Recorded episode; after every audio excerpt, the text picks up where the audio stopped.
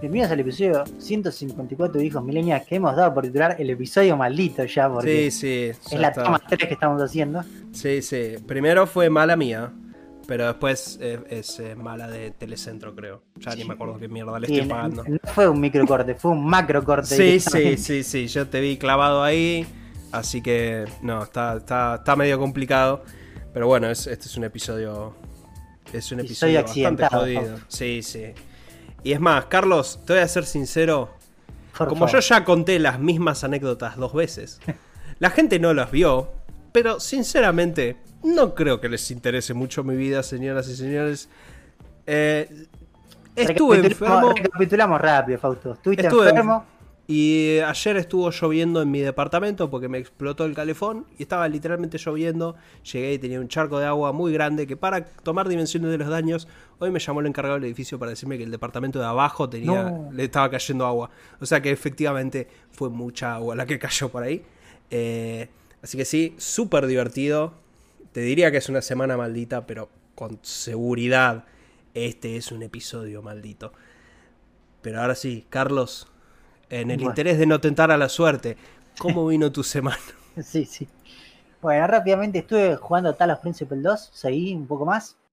Poquito, porque bueno, estuve armando una impresora en el medio que ya expliqué, pero no voy a volver a explicar porque justo se va a aburrir. Eh, el juego no avancé mucho más. Eh, estaría un poquito antes de la mitad. Lo que tiene a mí, me está pasando, que es algo particular, no general, es que como el juego es más grande que el anterior, a mí Ujú. se me molesta un poco. Principalmente me molesta porque este juego, para contar su historia, la cual rara, esto es raro en mí, pero me interesa mucho, todo el tema de filosofía, eh, usa primero un sistema de conversaciones con tus compañeros, que es igual al de Fallout o Starfield, que no es la mejor. Y después tiene también mucho texto, pero demasiado texto. Entonces, a veces vuelve un poco complejo eso. Y la otra cosa que tiene es que los lugares entre puzzles son como demasiado grandes. Tenés como mucho para explorar que no te da nada. ¿sí? Mm. Pero tenés que recorrer mucho camino entre un puzzle y otro.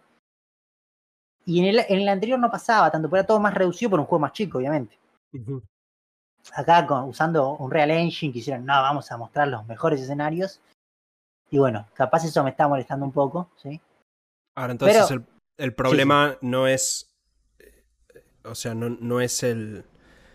No es la cantidad de contenido, porque cuando vos me decís es un juego demasiado grande, digo, ok, tiene 300 mil millones de puzzles y No, que- no, no, los puzzles son más o menos parecidos a la misma cantidad que el anterior, por ahí un poquito más.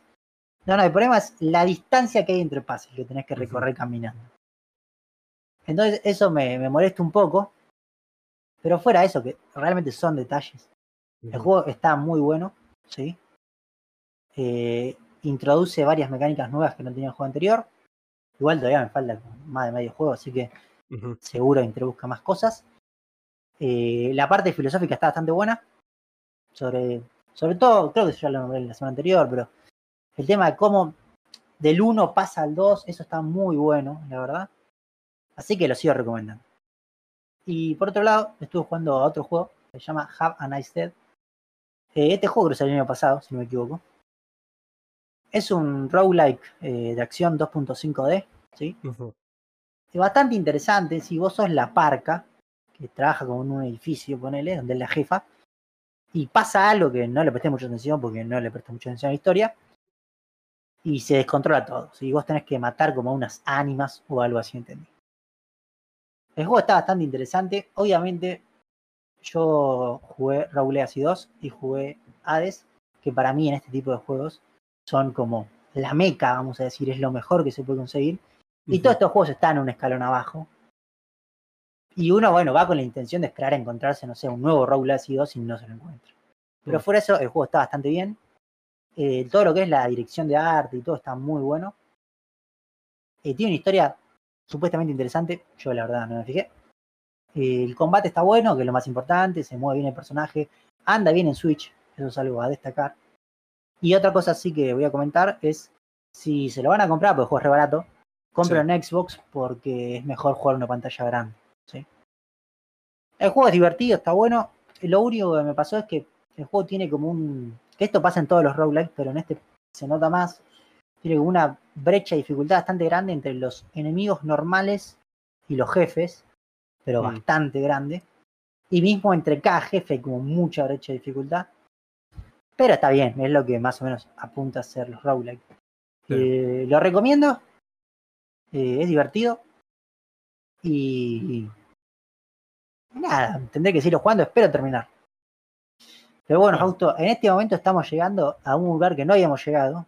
Sí, sí, es increíble esto. Ya estamos en territorio Inexplorado. Intrans-. Exacto, sí, sí, esto es tremendo. Eh, yo estuve.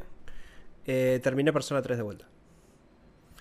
Em, ¿Por qué? Porque, número uno, estaba aburrido. Y esta semana sale. Bueno, de hecho, hoy salió eh, Final Fantasy VII Rebirth. Que lo arranqué, pero no capturé gameplay. Y la realidad es que jugué una hora, quizás. ¿Va directo al minijuego ese de la montaña? No, vos decís la demo, la parte de la demo de la montaña. No, no, no. Después de la demo, Sí. si no me acuerdo mal, del original, jugás Ah. como a una montaña, algo así. Eh, no, eventualmente, o sea, el juego, el comienzo es distinto al de la demo. No, El comienzo, comienzo del juego es una escena adicional. Eh, después ves la demo que la podés saltear. Eh, y después te sueltan en el mundo abierto. Pero la realidad es que apenas jugué, así que no quiero hablar mucho de eso, pero porque eh, la semana que viene voy a tener más para hablar de eso. Eh, pero bueno, dije, eh, la verdad que no estoy como para arrancar un juego así que todo nuevo.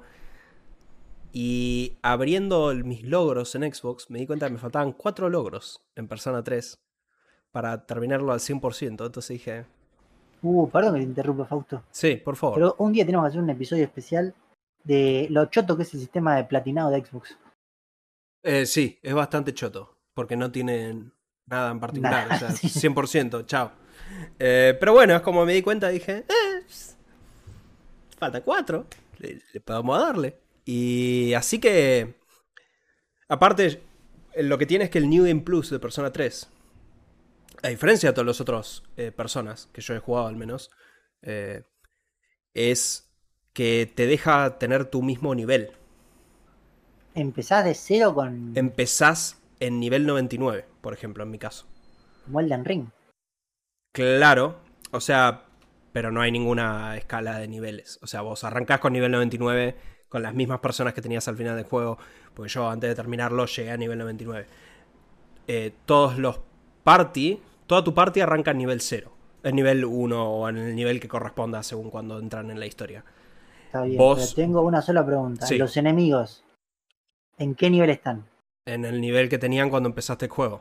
O sea que Ah, vos está estás bien. extremadamente OP. Con lo cual, básicamente, si sos un, saca- un sacado como yo, que llegaste a nivel 99 para el final de la campaña normal, en cual si vos sos nivel 99, literalmente las sombras cuando vos estás en Tartarus, si tienen una diferencia de nivel, ni siquiera te atacan, salen corriendo cuando te ven. O sea, yo, yo para el terminar el primer juego, en los últimos pisos de Tartarus, las sombras todas salían corriendo. Eh, hmm. entonces, dije, bueno, soy nivel 99, tengo personas nivel 99, los miembros de la party no son nivel 99, pero este juego tiene una mecánica en la cual te permite, eh, que cada vez que vos entras a Tartarus, podés subir los miembros de tu party más cerca de tu nivel. Entonces dije, bueno, le doy New Game. Me faltaba el logro de hacer todos los social links en una sola partida. eh, y tres más, ponele. Así que le di un saque. Salteando absolutamente todo, menos lo de los social links. Y lo terminé en 20 horas. Rapidito. Probablemente lo podría terminar mucho menos. Si no hubiera frenado para sacar cosas explícitamente de los logros. O sea, creo que si no te importa, lo podés terminar muy rápido este juego. Eh, no recomiendo que nadie haga esto, ¿no? Obviamente, especialmente en Xbox, porque no tenés ningún nada en particular de hacerlo al 100%. Pero es- sigue siendo disfrutable. Eh, y de hecho, al final cuando lo terminé me di cuenta que todavía me faltan más cosas. Pero no hay logros, así que... Terminé, empecé y terminé, eh, porque tuve una jornada muy larga y no me podía dormir, así que peleé el Mario vs. Donkey Kong en la Switch y lo terminé de un saque. El juego es corto. Voy a dar un asterisco. Cuando hablo de que el juego es corto, es la campaña normal te va a llevar depende de cuán pro seas de quizás 2 a 5 horas. Depende de cuán pro seas. Yo no soy pro pero yo lo terminé en por ahí 3 horas. Ah, bueno, 3, 4 horas. Eh, cuando aclaro eso es porque cuando vos lo terminás muy en el espíritu de los Marios se desbloquean niveles extra más difíciles que te desbloquean un segundo final. No me interesa eso, no lo iba a hacer, así que dije, ¿sabes qué? Este final que vi es el final que voy a ver y bye.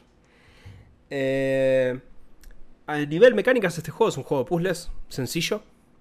Tenés que juntar eh, al mini Mario y adicionalmente cada nivel tiene regalos para recoger. Todos los niveles tienen tres regalos. O sea, para los cuales te tenés que mover, digamos, en, o sea, tenés que por ahí ir en otras rutas un poco más complicadas para poder llegar a conseguir el, tesoro. Em, y eventualmente cuando terminás, tenés un stage en el cual tenés que guiar a los minimarios a que consigan tres letras, meterlos en una caja y eso te desbloquea la pelea con Donkey Kong en el cual la cantidad de minimarios con los cuales hayas llegado es la cantidad de golpes que te puedes bancar en la pelea contra Donkey Kong. Eh, a ver, eh, los controles son simples, no esperes nada de la plataforma que a vos te gustan, digamos, o la precisión quirúrgica que tiene Mario en otro tipo de juegos, aunque sí podés, si usás los movimientos más propios de Mario, eh, podés quizás bypasearte ciertas cosas. Ah, Por ahí hay ciertas cosas que, bueno, o sea, si, si saltás y activás ciertas cosas, eh, vas a llegar más rápido a, puzzles, pero también si no, por ahí puedes saltar por atrás y si mantenés la inercia, llegas más rápido. Eh, el juego está bastante bien. Eh, hay algunas cosas que me parecieron medio frustrantes, puntualmente del combate pero entiendo que en realidad no es tanto que el juego es frustrante o algo por el estilo, sino más que por ahí hay convenciones de Mario que a esta altura se me cuesta eh, como olvidarme o, o, disociar de que estoy jugando algo distinto. Ah, está bien. Por ejemplo, yo, si yo juego un Mario, yo espero que si yo le salto a alguien en la cabeza se muere. Sí, claramente. Eso no sucede acá. E, entonces eso te lleva a un segundo adicional darte cuenta que eso no va a pasar.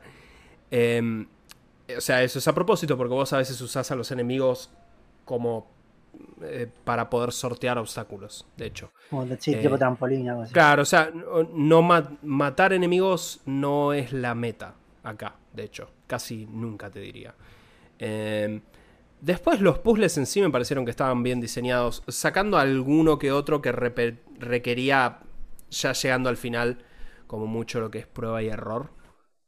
Eh, en líneas generales, o sea, de nuevo, ¿no? no es un juego, no es nada del otro mundo, no lo compraría a full price, ni en pedo. O sea, lo hice, pero bueno, no, lo recomiendo que lo hagas. Eh, sencillamente porque, qué sé yo, o sea, si estás buscando algo como medio pasatista para hacer algunos puzzles y, y soltar, está todo lo más bien. El juego se ve muy muy bien en la OLED, los colores eh, son fantásticos.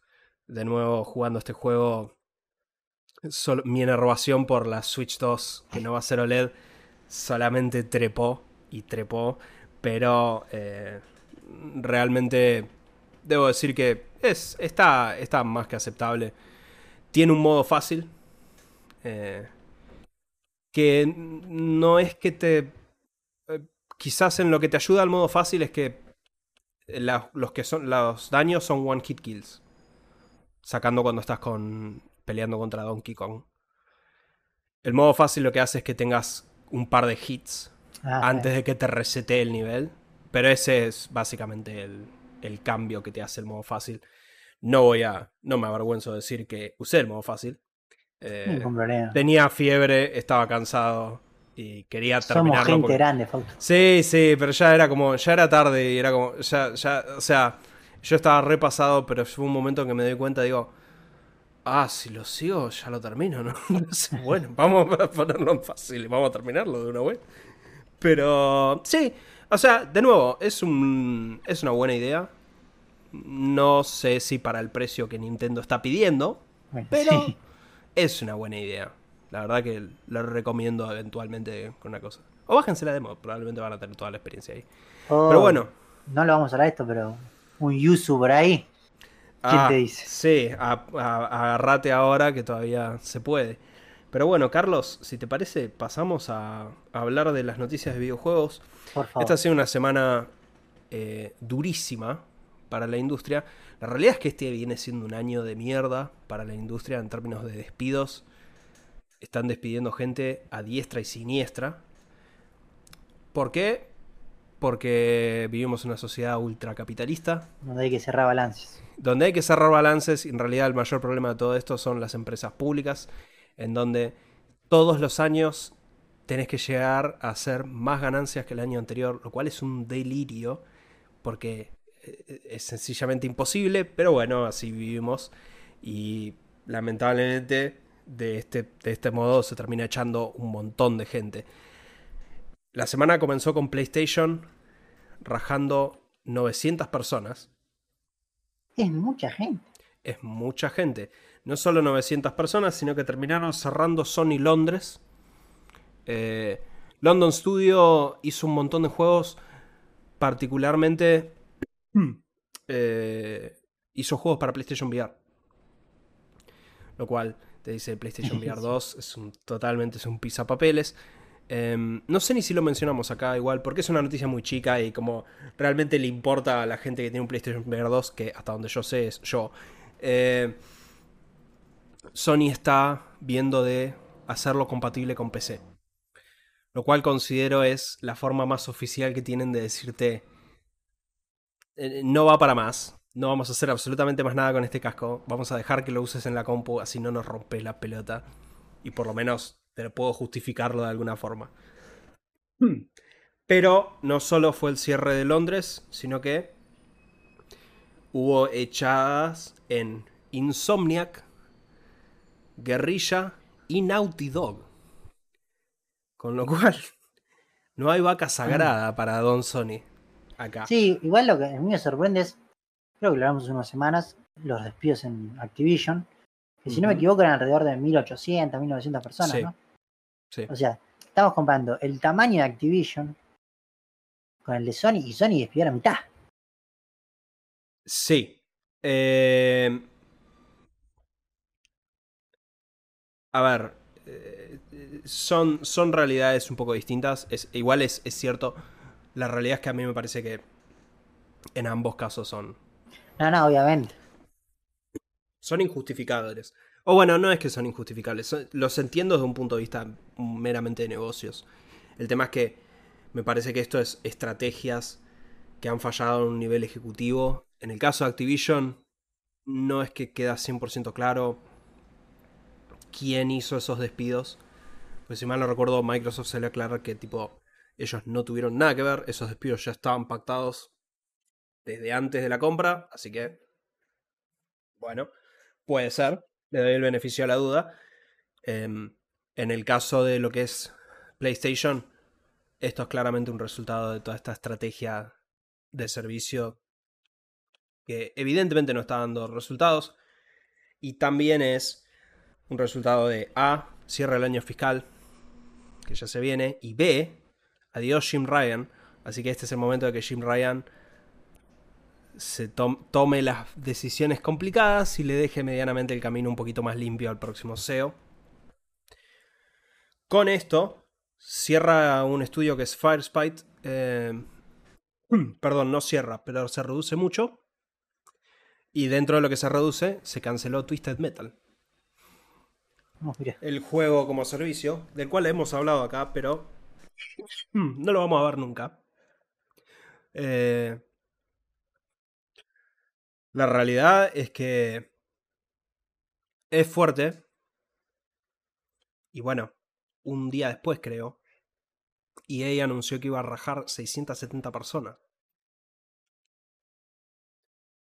Sí, es bastante. A ver, lo de EA me sorprendió un poco, porque tenía, o sea, había varios juegos, por ejemplo, el FPS de Star Wars, que si vos lo haces bien, no digo que va a ser un éxito, pero eso es lo que te puede dar guita.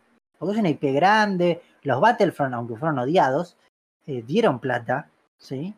Sí, la IP es grande. Y, perdón, y tenías un buen estudio haciéndolo. O sea, yo no comprendo cómo EA, teniendo a Respawn,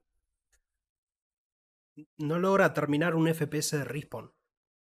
Y bueno, sí, es, es rarísimo. Además, a ver, algo que tiene EA que. O sea, EA es una empresa que la gente ve muy mal por todo el tema de microtransacciones, ¿sí? Entonces, uno siempre ya lo ve con mal ojo. Pero tienen juegos que son buenos. Y sobre todo tienen el mejor juego de FPS, yo creo, de la último tiempo. Sacando las mierdas de Call of Duty. ah, perdón, perdón. Es que yo, digo que Apex Legends, ¿me estás diciendo? No, no, los viejos estoy hablando. Titanfall, ok. Sí, sí. El, el FPS Titanfall es espectacular. Entonces, la verdad que, no sé, me parece un, un poco raro la decisión. A ver, raro en el sentido de, siempre, como hablamos anteriormente, viéndolo desde el tema de los jueguitos. Si lo vemos del tema supercapitalista, estas empresas en marzo cierran año fiscal y necesitan que todo en verde. Entonces hacen lo que sea. A ver, la diferencia por ahí con lo de Sony es que acá tenemos un poco más de detalles. Detalles entre comillas, porque esto es lo que dice el CEO de EA, ¿no? O sea, tómalo con pinzas. La, real razón es lo que acaba de escribir Carlitos, sí. Los números tienen que dar verde. Habiendo dicho eso, sabemos que el juego, el FPS de Star Wars de Mandalorian se canceló. Em, y esto es una movida en la cual EA quiere dejar de hacer juegos de IPs licenciadas. O quiere dejar de concentrarse tanto en eso. Aclararon, sí, que Black Panther y Iron Man, los dos juegos que ya estaban anunciados, siguen en desarrollo. O sea, eso no se acabó. Es increíble que cancelan un FPS de Star Wars que se vende solo y dejan un juego de Black Panther. ¿A quién chota le interesa Black Panther? Eso es lo que opinas vos. Y la mayoría de la gente por ahí que nos escucha, pero en Estados Unidos Black Panther no, no, fue, monstruosamente exitosa. Igual sí, yo creo que es más fácil vender Mandalorian.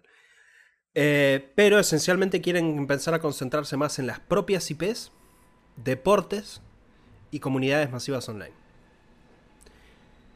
O sea, todos los juegos donde pueden meter microtransacciones. Efectivamente, sí. Y lo de nuestras propias IPs a ver, es cierto que si vos Battlefield es de ellos. Battlefield es de ellos, sí. De hecho, de la mano de esto, también se canceló un Battlefield single player. No, loco. ¿Cómo pueden.? Yo ya no entiendo. El mejor Battlefield de la historia fue Bad Company 2. Fue un juego single player que tenías online, pero lo mejor fue el single player. Fue espectacular. Y yo no puedo entender cómo no vuelven a hacer algo como eso. Eh, bueno, de hecho, eso a lo largo del fin de semana nos enteramos que eh, el tipo que estaba dirigiendo ese estudio se fue. Y después, bueno, cerraron el estudio directamente. Eh, así que, chao Battlefield Single Player. La realidad es que es... No sé.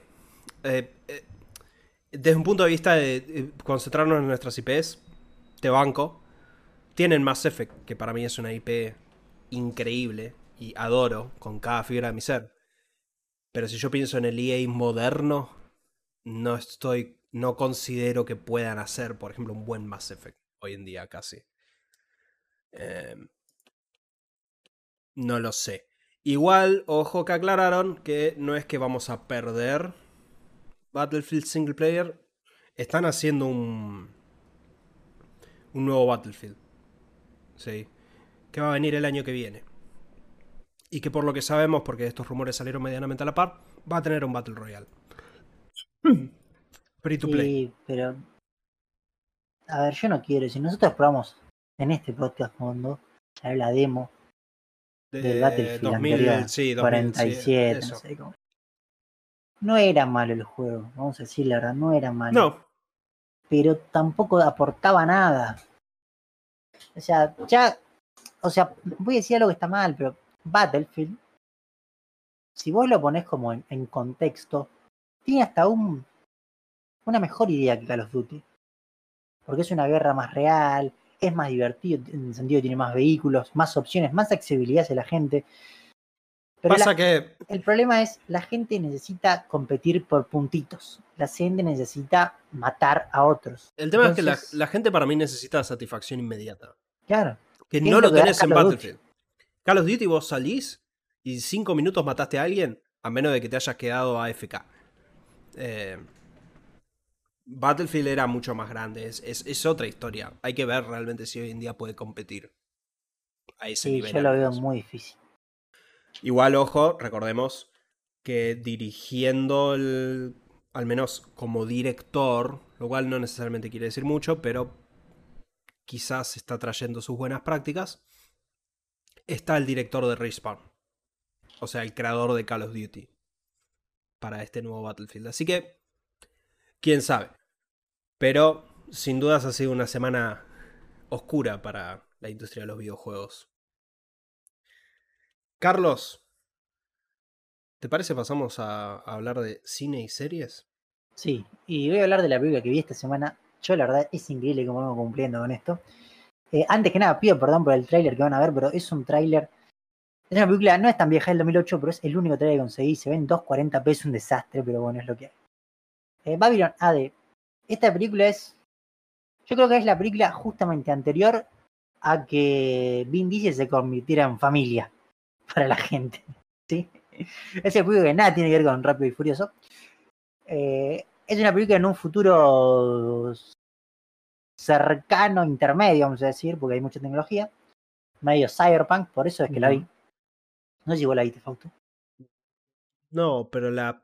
O sea, la conozco. Ok. Eh, a ver, es una película con una idea, me- unas ideas medianamente interesantes, ¿sí? Eh, el tipo es un, un criminal, por así decirlo, que, bueno, un día lo contrata otro criminal como más grosso, tipo un mafioso, para que lleve una persona a Estados Unidos. Ellos están como en Rusia, por ahí. Eh, este Vin Diesel no podía volver a Estados Unidos porque en sí lo importante de esto, y por lo que yo más vi la película, es la gente tiene implantado como un chip, que es donde está tu documento, todo, ¿sí? Y no te pueden sacar eso.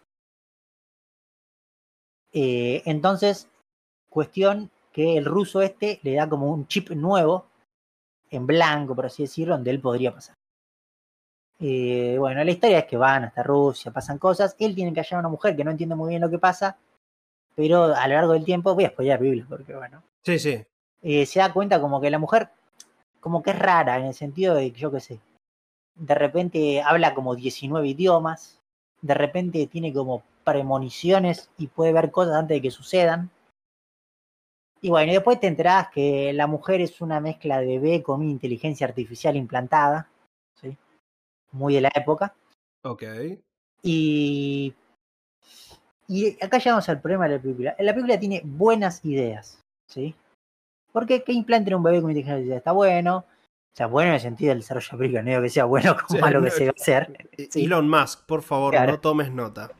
Eh, está bueno todo el tema de cómo se maneja esto de los chips implantados y que el gobierno, o sea, te controla todo el tiempo por cámaras y todo eso está bueno. Pero la- las películas no viven solo de ideas y las resoluciones son todas malas. Todas malas son. O sea, el la película es como que de repente se termina y vos decís, ok, ¿y qué es lo interesante de esto? No, no desarrolla nada. A la película le interesa más mostrar escenas de combate de Vin Diesel que desarrollar su propia historia y dar background de las situaciones. Eh, todo como que se esfuerza medio rápido. De repente, de la nada, en un medio un Deus Ex Máquina, aparece que el padre de esta mujer, que vos no te habías entrado de nada, ni sabías si tenía padre, ¿no? De repente aparece y se la quiere llevar.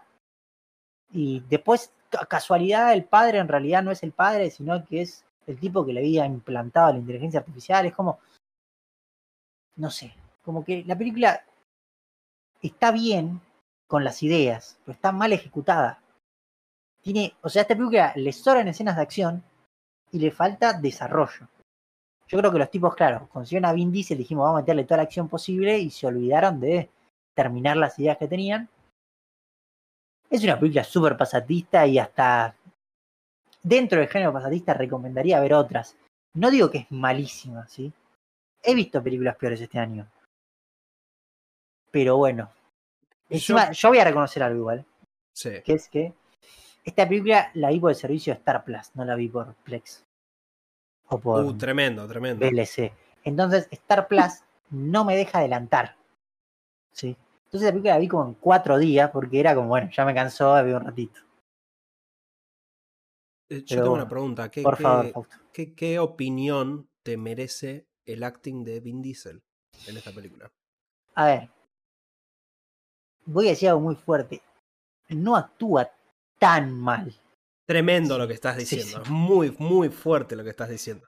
No actúa tan mal, pero porque realmente al tipo lo trajeron para pelear. ¿Me entendés? Entonces, más o menos en la pelea más o menos se defiende, pero no hace mucho más que eso. Hmm. Entonces, como bueno, yo qué sé, vaya a Vin Diesel y bueno, sabes que van a meterse un par de tiros. Obviamente, los tiros no son, no estamos hablando de Jason Bourne, tope de línea en tiros. Estamos hablando de una película hasta ahí. ¿sí? De vuelta, es una película pasatista, le queda hasta, diría, un poquito grande si estás un domingo a las 5 de la tarde y estás pensando, me pego un corchazo, me veo una película y bueno, míratela, otra no queda. Pero es lo que hay. o sea que el veredicto que esta película es preferible a pegarse un tiro. Es mejor que un corchazo, sí. Pero, pero hasta por ahí, por lo que decís. Hasta ahí nomás, sí, sí, sí. No es la película que vi la otra vez, esa. No sé si era. por favor, por favor, no empecemos, no empecemos a bardear porque la película que viste la otra vez, Carlos, es Misión Imposible. No, no, me refiero a Misión Imposible, me refiero a esa que era la mujer que se hacía joven genéticamente. Esa sí era para un tiro Ok, bueno. Eh, yo estuve viendo, y entiendo vos también. Pero mucho más vos, sí, sí. Pero yo estuve viendo el estreno de la semana, que es eh, Avatar. Eh, a ver, Vamos a tener opiniones muy diferentes. Yo, igual vi menos. Claro. Entonces por ahí por ahí. Yo creo que lo que quiero mencionar es, o lo más importante es, nosotros dos vimos la serie original. Sí, yo la vi por Canal 13, Fausto. ¿Canal 13? 13. Canal 13 la pasaba a la mañana. Cuando yo iba al colegio secundario que iba a la tarde un tiempo, me la vi toda por Canal 13. Tremendo. Eh, a lo que voy es, están, eh, acá no hay... No podemos dar la opinión de, de un observador neutral, ponele. De verdad, Yo me siento acá con ya expectativas al ver esta serie, o sea, o medianamente preconceptos. Eh, mi veredicto inicial o a grandes rasgos es, yo vi cinco episodios. Los pros de esta serie es que está muy bien hecha. Quizás hay alguna que otra toma que le falta, pero en líneas generales la acción está, o sea, está, está, está, está muy bien. Visualmente, el paquete visual está muy bien. De hecho, yo el último episodio que vi es el del mundo de los espíritus. Y ese está particularmente muy bien. Las criaturas y todo eso está, está muy. Está muy, muy bien. Mi problema es cuando la gente empieza a hablar. Y ahí mi problema es que. Es muy difícil criticar esto porque son chicos. Pero son chicos y no son muy buenos actores. Es difícil. Ya lo Yo sé. lo entiendo. Igual hay varios chinos, Fausto. Los chinos hacen placa de video, no saben actuar. Tenemos que darle esa, ese changüí. Polemiquísimo tu comentario, Carlos, pero. eh, a ver, mi. De hecho, lo que me pasa a mí puntualmente es que. En contraste, cada vez que está el tío Airo y Zuko, El tío Airo actúa verdaderamente mal. las. No, para mí, para mí la serie sube 15 puntos. No, para los mí es el demás peor actúan peor. O sea, yo veo eso y digo, ah, por fin, alguien, un- una narrativa medianamente decente, porque los- lo otro. Vos viste el segundo episodio, que es el episodio de las guerreras Kyoshi, ¿no? Sí. Toda la parte de Soka y eh, Suki. Yo me estaba agarrando a la cabeza y mirando al mantel. Eso es la definición de cringe. Y ese es mi gran resumen de esta serie. Es súper, súper cringe. En la actuación. De nuevo, no los puedo bardear mucho. Son chicos. Está bien. Pero. Por ahí, eso no pasaba en la serie animada porque. En realidad es que no eran chicos. O sea, son actores. Y estaba todo bien guionado. Por lo demás de eso. Bueno, perdón. Si, si no sé si tenés alguna opinión de, de- de actuación antes, porque si no voy a pasar a contenido. Sí, a ver, el tema de primero y principal. Para mí el, el tío Airo, o sea, para mí el tío Airo en eh, Avatar, lo original, es el mejor personaje. Obvio. Tiene un carisma espectacular que a este chino le falta. Este chino no tiene ese carisma. Eh, eh, creo que igual tenés que seguir viendo. Ah, bueno, puede ser. Eh, o puede sea, ser. ah, se desarrolla más. Ok, en estos dos capítulos yo no vi ese carisma. Después, a ver, yo entiendo que claramente, primero la expectativa es muy alta. ¿sí? Y eso le juega en contra. Segundo, por ejemplo, el capítulo este, yo entiendo que hay decisiones que ellos toman para gente que no vio Avatar. Por ejemplo, todo ese romance y todo eso que hay, que no sucede así en el, Eh, el original, pero no así. Es, eh, es más lento. Ese es, ese es mi problema, porque Claro. están achatando la serie. O sea, sucede de una forma que no es lo burdo que se ve acá. Pero yo un poco lo entiendo. En, primero, el principal tiene menos capítulos. Y segundo, está el hecho de. Esto es para gente. Estamos hablando de esto antes del podcast, Fausto. Esto es para gente. Más que nada, apunta bien a nosotros, pero sobre todo apunta al nuevo público, Fausto, de la generación. ¿Cómo se llaman los de ahora? Los Z. Cen- Centennials, eso. Centennial, sí. Esa gente necesita todo ya, Fausto. Entonces, es apuntar un poco a esa gente. Bueno, mi punto en realidad es que. Ok, son 20 episodios. La serie original. Por episodio. O sea, por temporada. Sí, sí. A lo que voy es. em, tenés menos. Pero hay cosas que no me parece que están bien porque. Están compactando la evolución de los personajes. Y. Lo están compactando de una forma que. No se presta mucho para mí para algo decente. O sea, te termina haciendo muchas escenas chocantes porque no hay tiempo para desarrollar a nadie. Es como que hay todos arcos narrativos que se resuelven en 5 minutos. Y eso, qué sé yo. Entiendo que por ahí no sabían si jugársela tanto y por eso hicieron la serie un poco más corta. En una eventual segunda temporada, con un episodio más, por ahí lo resuelven. Sí, no sé, un par por ahí. Pero el tema es Netflix es muy limitador en el capítulo. Siempre son Sí, ocho capítulos. Igual, ya lo menciono, esta Avatar tuvo más audiencia que One Piece en su primer fin de semana. Así que claramente va- vamos a tener Sí, sí, no libro 2, o sea, eso seguro. Y de hecho, de nuevo, mi veredicto es que a nivel hechura, la serie está impecable. Y el segundo libro es mejor a nivel libro, valga la redundancia.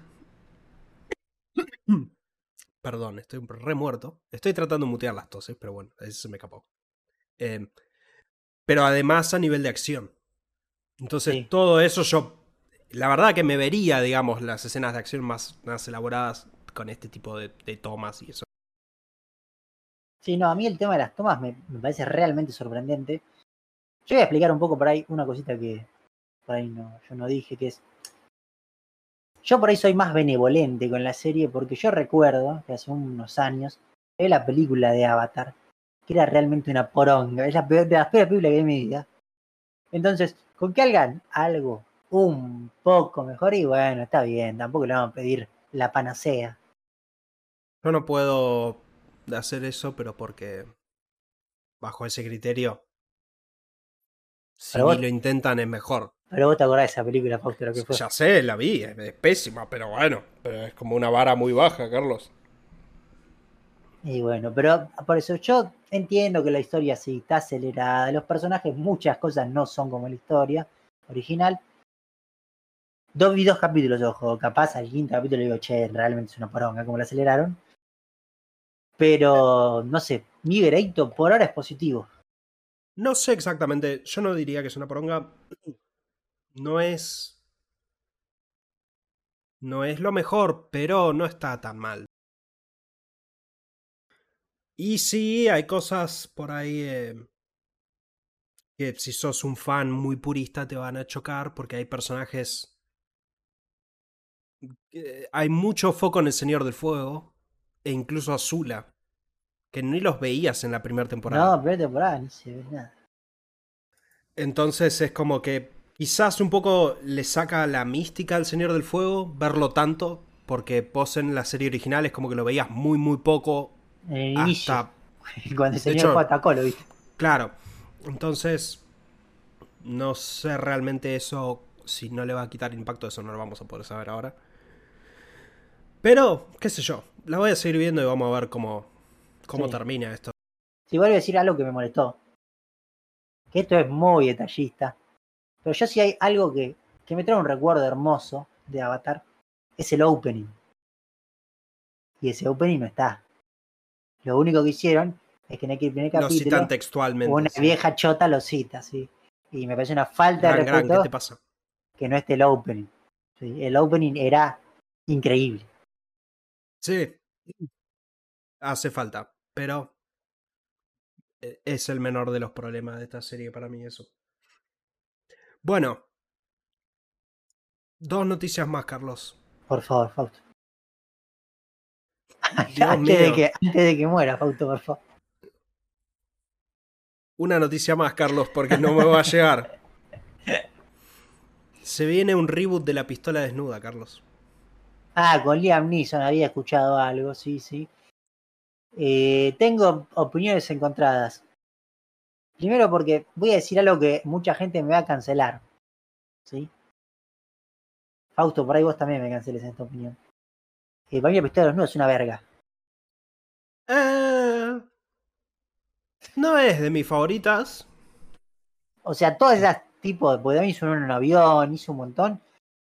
Yo el actor en otras cosas por ahí es bueno, pero todas esas películas que encima son muy noventas. Sí, es re noventa. Es como, esto es una verga. Porque yo, me trae tipo a donde yo vivía antes, a mi casa, viendo en el televisor y no sé, que mi madre esté viendo eso y mi hermana está y riéndose. Y yo digo, de esta verga se están riendo, por favor.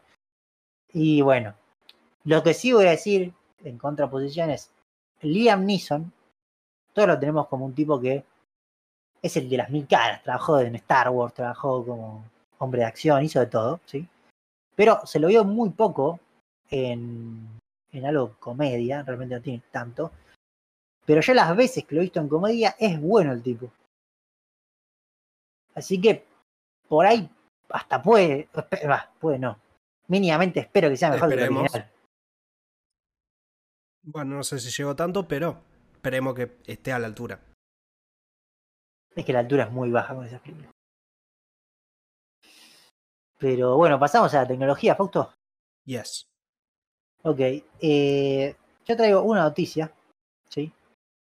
Que a mucha gente le va, le va a afectar, por así decirlo Esto es lo siguiente. Hay un. Yo no tenía ni puta idea, voy a decirlo, Fausto, porque Hmm. no, no uso TikTok. Pero hay todo un problema entre TikTok y Universal Music Group con el tema de la música. Porque yo no tenía idea, pero TikTok parece que vos podés poner la canción que se te cante el orto como Instagram. TikTok debería pagar por eso. Bueno.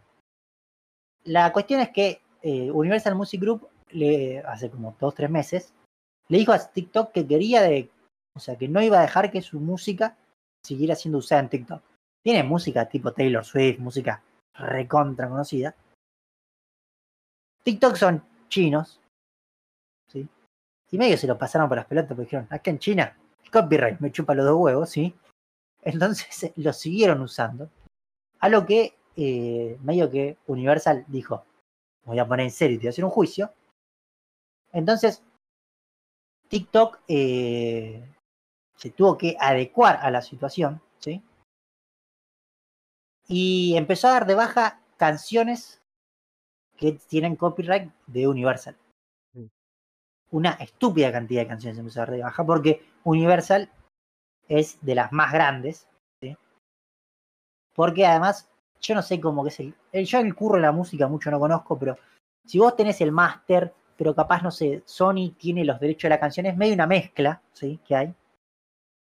Pero con que vos ya seas parte de algo, ya ahí no suena, ¿sí? Mm.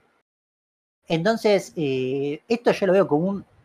A ver, las malas lenguas también pueden decir, che, Universal es una empresa de este lado del muro de Berlín, por así decirlo. y casualmente, esto en Instagram se puede seguir haciendo, pero no en TikTok. Mm, me huele raro, diría la gente, pero bueno, uno nunca sabe estas cosas. Cuestión que TikTok hay un montón de canciones que no se están pudiendo usar por este tema. En TikTok la música tengo entendido que es súper importante. ¿sí? Es más, según me dijo alguna gente más joven, como que hay canciones que se popularizan por TikTok. O sea que, Entiendo que hay artistas que han surgido. en bueno, TikTok, artistas, claramente. Sí, sí. Como que lo que antes era sonar en la radio, ¿sí? Ahora es sonar en TikTok. Y medio que esto, claramente, estaría yendo en contra de eso. Pero no sé qué va a pasar. Yo creo que, a ver. A menos que sea, como yo digo, especulando una algo tras el muro de Berlín, esto se arregla con plata. ¿sí? Ahora, si esto es algo más allá de la plata, y bueno, ahí va a estar TikTok cagado. Pero la verdad no, no sé, a mí me sorprende porque también es, es una jugada fuerte de Universal. O sea, bajarse de una plataforma así de grande. Y- pero la realidad es que eh, si esto es efectivamente, como estaba leyendo en el artículo, el 80% casi de la música de TikTok, y la realidad es que tiene las de ganar ellos. Sí, sí, sí. tiene claramente la de ganar eh, la gente Universal. Pero bueno, por lo menos es algo para, para seguir a ver qué pasa, ¿viste? Porque me parece una noticia interesante. Yo tengo un breve update en eso. Yo en su momento instalé TikTok por recomendación de este programa, de hecho, y lo es desinstalé. Porque. Por todas- recomendación de este programa. Claro, también, sí. Pero eh, lo que cada tanto hago es entrar a los reels de Instagram Sí. y veo que el algoritmo ese ahora me entendió por completo. Porque cada vez que entro lo que me muestra son videos de gorilas. Pero tipo no la banda, sino los, Sí, los sí, monos de verdad. Tipo eh, o comiendo bananas o viendo gente que les hace truco magia y se ponen re locos. Así que ahí puede haber música. Ya, a mí ya me compraron. Está, muchachos.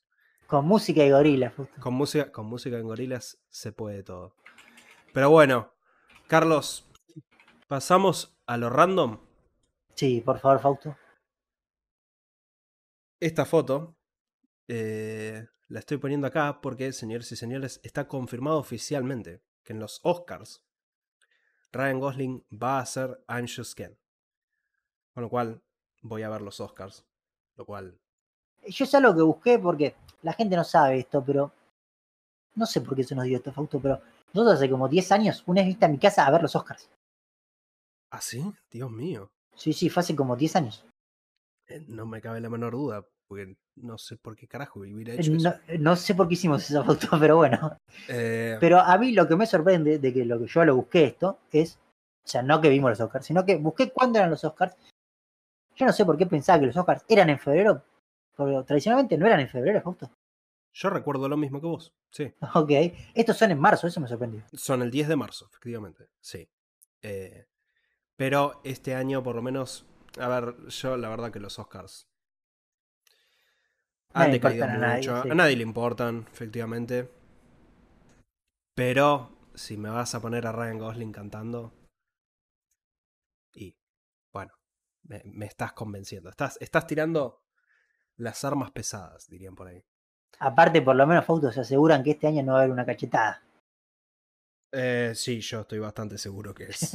eh, están muy asegurados de eso. Pero. mm.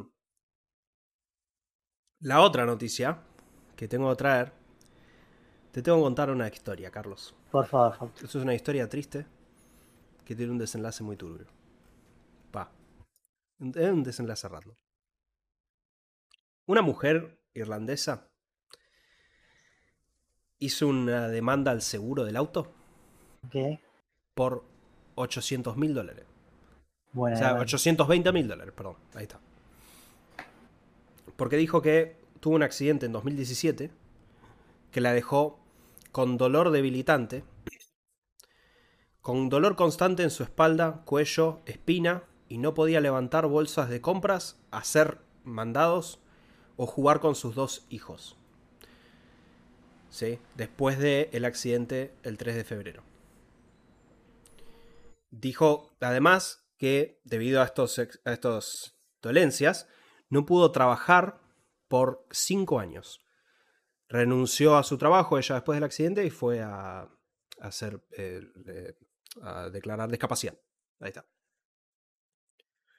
Bueno. Eh, de hecho, lo, prácticamente lo estaba ganando el caso. Pero después tuvo un problema Ok, surgió alguien, se avivó y mostró esta foto. Esta foto es un año después del accidente, de ella ganando una competencia de tirar árboles. totalmente random. Totalmente random, literalmente. Y debido a ella, debido a eso. O sea, si vos... Si, si por alguna razón vos pretendés hacer fraude al seguro, ¿ok? Sí. Y No vas a- vayas a tirar árboles. Claro, y tu historia es esa. En ningún universo deberías salir públicamente. Primero, no deberías salir públicamente y mostrar que estás haciendo un fraude al seguro. Porque por la descripción de esta mujer, con el mero hecho de caminar, ya básicamente estás demostrando que está todo mal. Séntate en una silla de ruedas y disfruta el paseíto. Pero. eh, ni en pedo me metería en la competencia de tirar árboles. ¿sí? Así que tomen esto como un tip para sus vidas. ¿sí? Eh, no hagan esto. Si antes de pasar, Fausto, me- lo único que quiero nombrar es buenos guantes tenían las mujeres, ¿ah? Ah, sí. Buenos guantes. Mm. Pasa que igual es- una competencia de tirar árboles es Es random. la epítome de y- lo random. Igual me gustaría, mira, Fausto, yo algún día me voy a vivir a otro país, nunca se sabe, pero yo algún día, bueno, capaz, alguna Nunca digas nunca.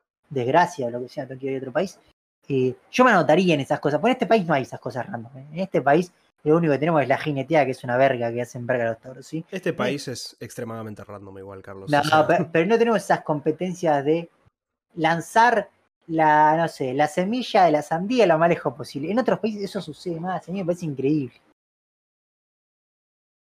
Carlos, eh, para que sepa la gente, yo tuve que recortar. El random de hoy venía gigantesco, Sí, sí. pero no me da la garganta. Con lo cual, tuve que recordar, pero. Tuve que recortar, pero quiero hablar de algo que me está indignando. Personalmente, ¿sí? Ok. Este espécimen humano que están viendo acá es Bautista. Es un nabo que está en Gran Hermano. Todavía Sí. sí, eso no lo puedo creer. Sí, sí, todavía sigue esto. No lo veo, pero sigue. O sea, lo veo muy ocasionalmente cuando voy a mi casa. El tipo, encima hasta donde yo recuerdo, el tipo es uruguayo. Ya, ya está, empieza todo mal. Mira, bueno, Argentina no puede un uruguayo.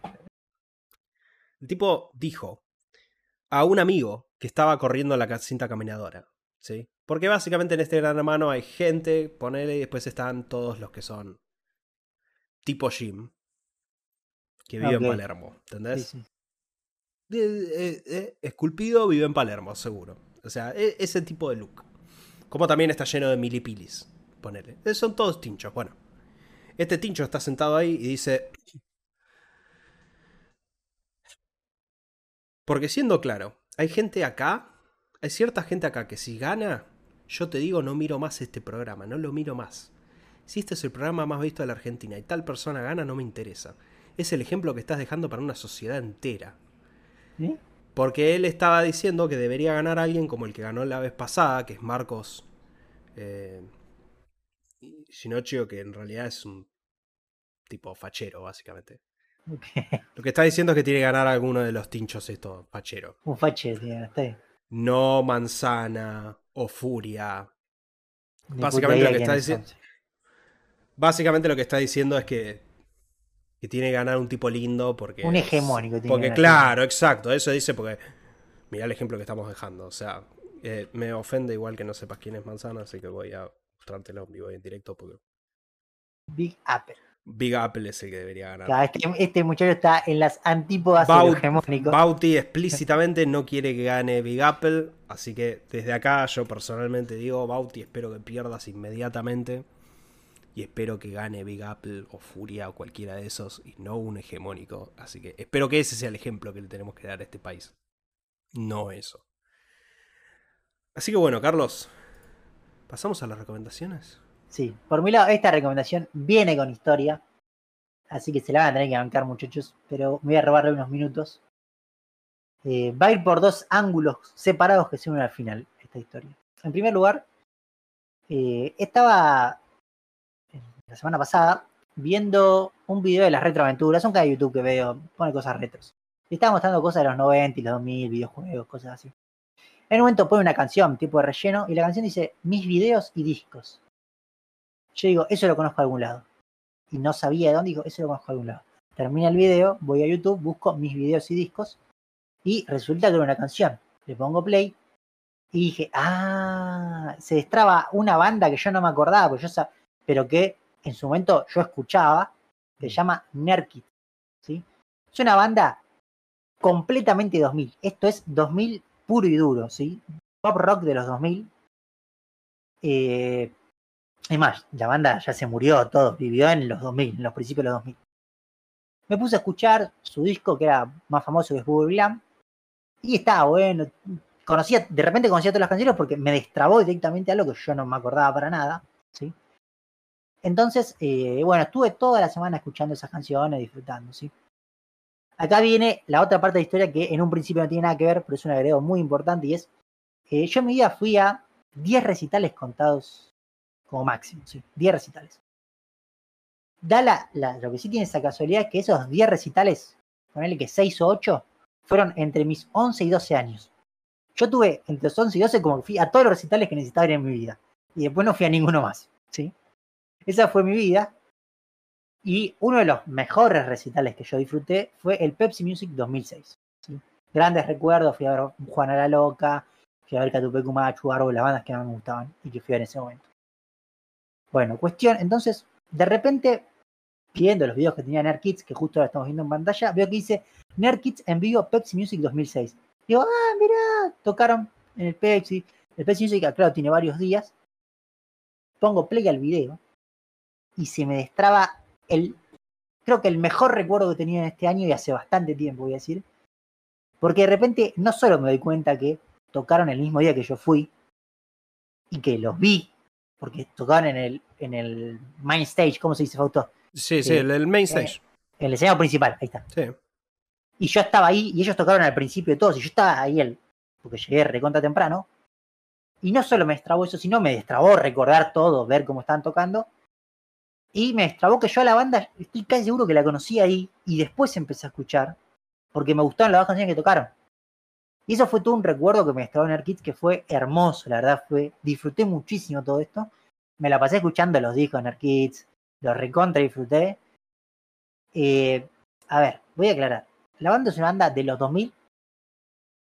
En letra y música me refiero, a que las letras hoy por hoy algunas serían medias buscadas, ¿sí? medias complicadas para algunas personas. Y la música es full música de los 2000. O sea, no pidan rango dinámico, ¿sí? Todo suena fuerte, son cinco acordes. Y bueno, igual ojo, meten algunos solitos interesantes. otra cosa que me gustan es que son pop, pero son pop rock, que era una cosa muy de moda de los 2000, en los principios de los 2000, que a mí me gusta ese estilo. Entonces, yo la recomiendo. Tiene un tema que Fausto no conocía, pero que es con Ale Sergi. Y es antes de que Miranda explotara ese tema, se grabó. Eh, así que, la verdad, yo súper recomiendo Nerd Kids. Sobre todo si sos un nostálgico de los 2000 como yo, que para mí los 2000 fue la mejor época que vi en mi vida. ¿sí? Amé los 2000. Así que a todo el mundo le recomiendo que escuchen Nerd Kids. Bueno. Sorprendido que Fausto no lo conocía, eso me sorprendió. Eh, y, eh, hubo muchas bandas en el 2000, Carlos. No, no, hubo eh, muchas bandas, pero yo pensé que esta por ahí la, la conocías. Eh, sí, sí yo, cuando empezaste a contar, digo, ok, la debo conocer, pero evidentemente no, no, no, no fui bendecido con los Nerd Kids. Igual te voy a ser sincero, ese nombre no me. No, no, que, me llevaría muy bien. Es una banda un poco, sí, a ver, no digo polémica, pero tiene sus temas raros. Ok. Eh, yo voy a hacer mi recomendación. Eh, como mencioné, terminé Persona 3 por segunda vez. La música está muy buena. La música Persona siempre está muy buena. Pero tiene un par de temas que, como yo ya mencioné, Color Your Night, que es excelente. Atlus, antes de que saliera el juego, hizo un stream en japonés Igual si buscas Persona 3 Reload Live Concert, eh, te aparece. Hicieron un stream en vivo en donde un chabón sentado en un Stenway básicamente tocó el piano, tocó, era solo piano y dos la, que, vamos a la gente que Stenway es una marca muy conocida de piano, por ahí no. Ah, ok, sí, perdón, buen punto. Un chabón tocando un piano, un piano muy, muy caro. Eh, el chabón la rompe, toca muy muy bien el piano, toca muy muy bien esta canción, estas canciones. Y hizo toda una melodía de distintas canciones, incluyendo lo que para mí es el hit del juego. Eh, habiendo dicho eso, recomiendo que lo busquen, pero ya que está, me voy a hacer mi queja. Hay un programa que se llama Wallpaper Engine. Está en Steam. También lo recomiendo si no lo tienen.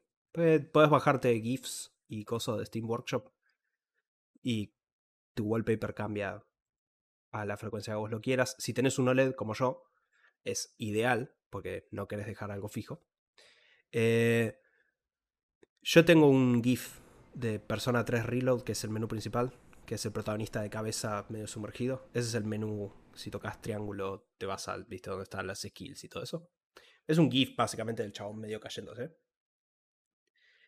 A mí me molesta personalmente, muy profundamente, que esto es un recital oficial de Atlus. ¿Ok? Vos estás viendo la imagen ahí, Carlos, y ahí se la comparto un poco para la audiencia. Esa pantalla que están viendo ahí que dice Persona 3 Reload, está azul. Eso es eso. Pero Atlus no pudo poner un GIF. Entonces es solo una foto estática. Es muy molesto y me molesta a mí personalmente, ya lo sé. Pero están ahí cantando todos y yo digo... Yo tengo un GIF de eso desde antes que el juego salga. En 4K. ¿Cómo carajo Atlus no le puso un GIF a reproducirse ahí? Boludo, es, ah, es, me molesta mucho. Pero la realidad es que la música está impecable, como siempre, pero suena muy, muy bien llevada por el chabón y es, una versión tranqui eh, para escuchar de fondo y la verdad que es muy recomendable. Pero con esto hemos llegado al final. Al final del episodio maldito, Fausto. Sí, del peor episodio, al menos para hacer, lejos. Eh, y bueno, eh, todo por acá. Nos vemos la semana que viene, eh, misma hora, mismo canal, y espero tener la garganta mejor. Adiós. Adiós.